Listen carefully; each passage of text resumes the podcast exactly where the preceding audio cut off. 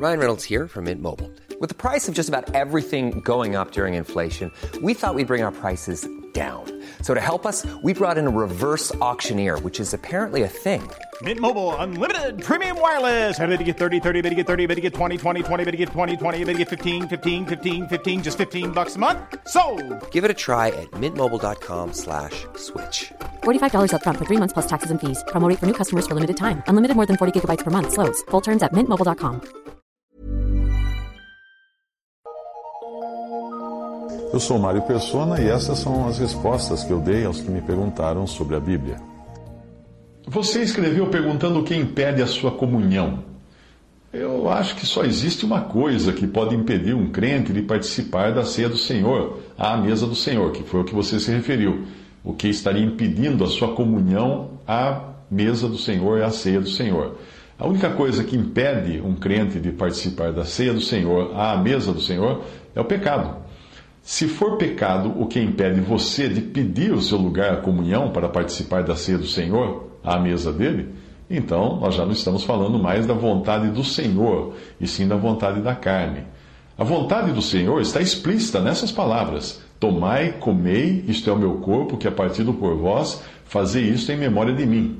Esse cálice é o Novo Testamento no meu sangue, fazei isto todas as vezes que beberdes, em memória de mim. 1 Coríntios 11, 24 a 25. Se você for guiado pelo Espírito Santo, irá pedir o seu lugar à comunhão à mesa do Senhor. Uh, será observado então pela Assembleia, a qual você pediu o seu lugar à comunhão, porque a Assembleia tem a obrigação de verificar se existe em você algum mal moral, doutrinário ou eclesiástico na sua vida. E aí você terá o seu lugar, será recebido. Pois essa é a vontade do Senhor, que você participe da comunhão à mesa do Senhor, lembrando do Senhor na sua morte. Porém, se o piloto de sua vida for a carne, você continuará vivendo esse dilema e acabará se afastando de outros irmãos que buscam fazer a vontade de Deus. Eles seguirão alegremente em comunhão com o Senhor e buscando fazer a vontade dele, enquanto você viverá sempre com a consciência atribulada por não abrir mão da própria vontade, da vontade própria. Lembre-se sempre de que não estamos falando aqui de salvação, porque esta salvação já foi resolvida quando você creu em Jesus. Mas estamos falando de comunhão com Deus e de fazer a vontade dele. Ao decidir seguir a sua própria vontade, você não perde a salvação, mas perde a comunhão com Deus. E a sua vida será a experiência que Davi relatou enquanto manteve oculto o seu pecado. No Salmo 32, de 3 a 4, ele diz: Quando eu guardei silêncio, envelheceram os meus ossos pelo meu bramido em todo dia, porque de dia e de noite a tua mão pesava sobre mim.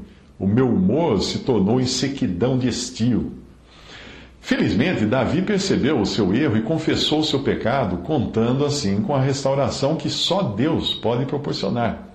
No Salmo 32, 5, ele diz: Confessei-te o meu pecado e a minha maldade não encobri. Dizia eu: Confessarei ao Senhor as minhas transgressões, e tu perdoaste a maldade do meu pecado. Davi encontrou graça ao orar a Deus e percebeu que o seu acesso ao trono da graça não estava impedido e que Deus o guardava, pois ele podia se esconder em Deus e ser ali preservado da angústia que vinha de fora, já que aquela angústia que vinha de dentro, causada pelo seu pecado não confessado, havia sido resolvida ali. O seu humor, que antes era sequidão de estio, se transforma então em alegres cantos de livramento. Salmo 32, 6 e 7. Por isso, todo aquele que é santo orará a ti, a tempo de te poder achar, e até no transbordar de muitas águas, estas não lhe chegarão. Tu és o lugar em que me escondo, tu me preservas da angústia, tu me cinges de alegres cantos de livramento. O salmista, então, aproveita para lembrar-se de onde poderia sempre encontrar a direção certa a seguir, ficando tão próximo do Senhor ao ponto de poder ser guiado com um mero olhar, como faz um pai com seu filho. O contrário disso, que é a vida do crente que quer fazer a vontade própria, é ser conduzido por Deus com cabresto e freio, como se faz com animais, que precisam sentir muitas dores para obedecer. Salmo 32, 8: Instruir-te-ei e ensinar-te-ei o caminho que deves seguir, guiar-te-ei com os meus olhos. Não sejais como o cavalo, nem como a mula, que não tem entendimento, cuja boca precisa de cabresto e freio para que não se cheguem a ti. O ímpio tem muitas dores, mas aquele que confia no Senhor, a misericórdia o cercará. Eu deixo para você alguns versículos da palavra de Deus que poderão ajudá-lo. Um é Oséias 6,3. Então conheçamos e prossigamos em conhecer ao Senhor. A sua saída, como a alva, é certa. E ele a nós virá como a chuva, como chuva seródia que rega a terra.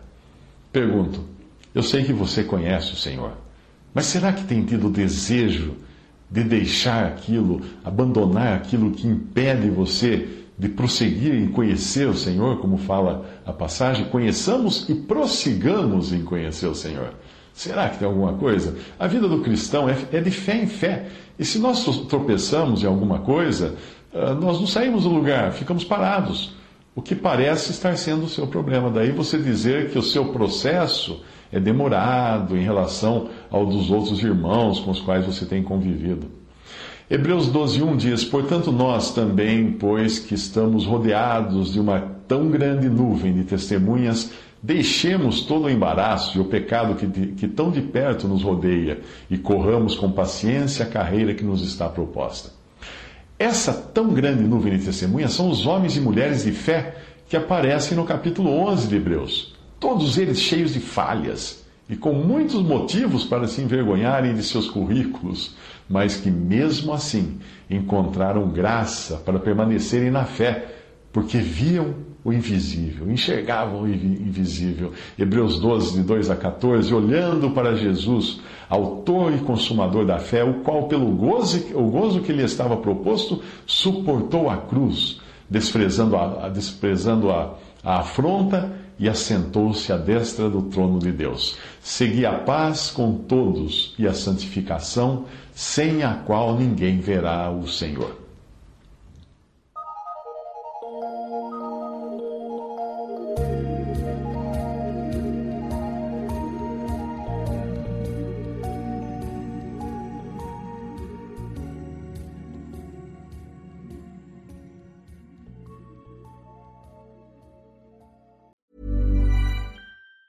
Planning for your next trip? Elevate your travel style with Quince. Quince has all the jet setting essentials you'll want for your next getaway, like European linen, premium luggage options, buttery soft Italian leather bags, and so much more. And it's all priced at 50 to 80% less than similar brands. Plus, Quince only works with factories that use safe and ethical manufacturing practices. Pack your bags with high-quality essentials you'll be wearing for vacations to come with Quince. Go to quince.com slash trip for free shipping and 365-day returns.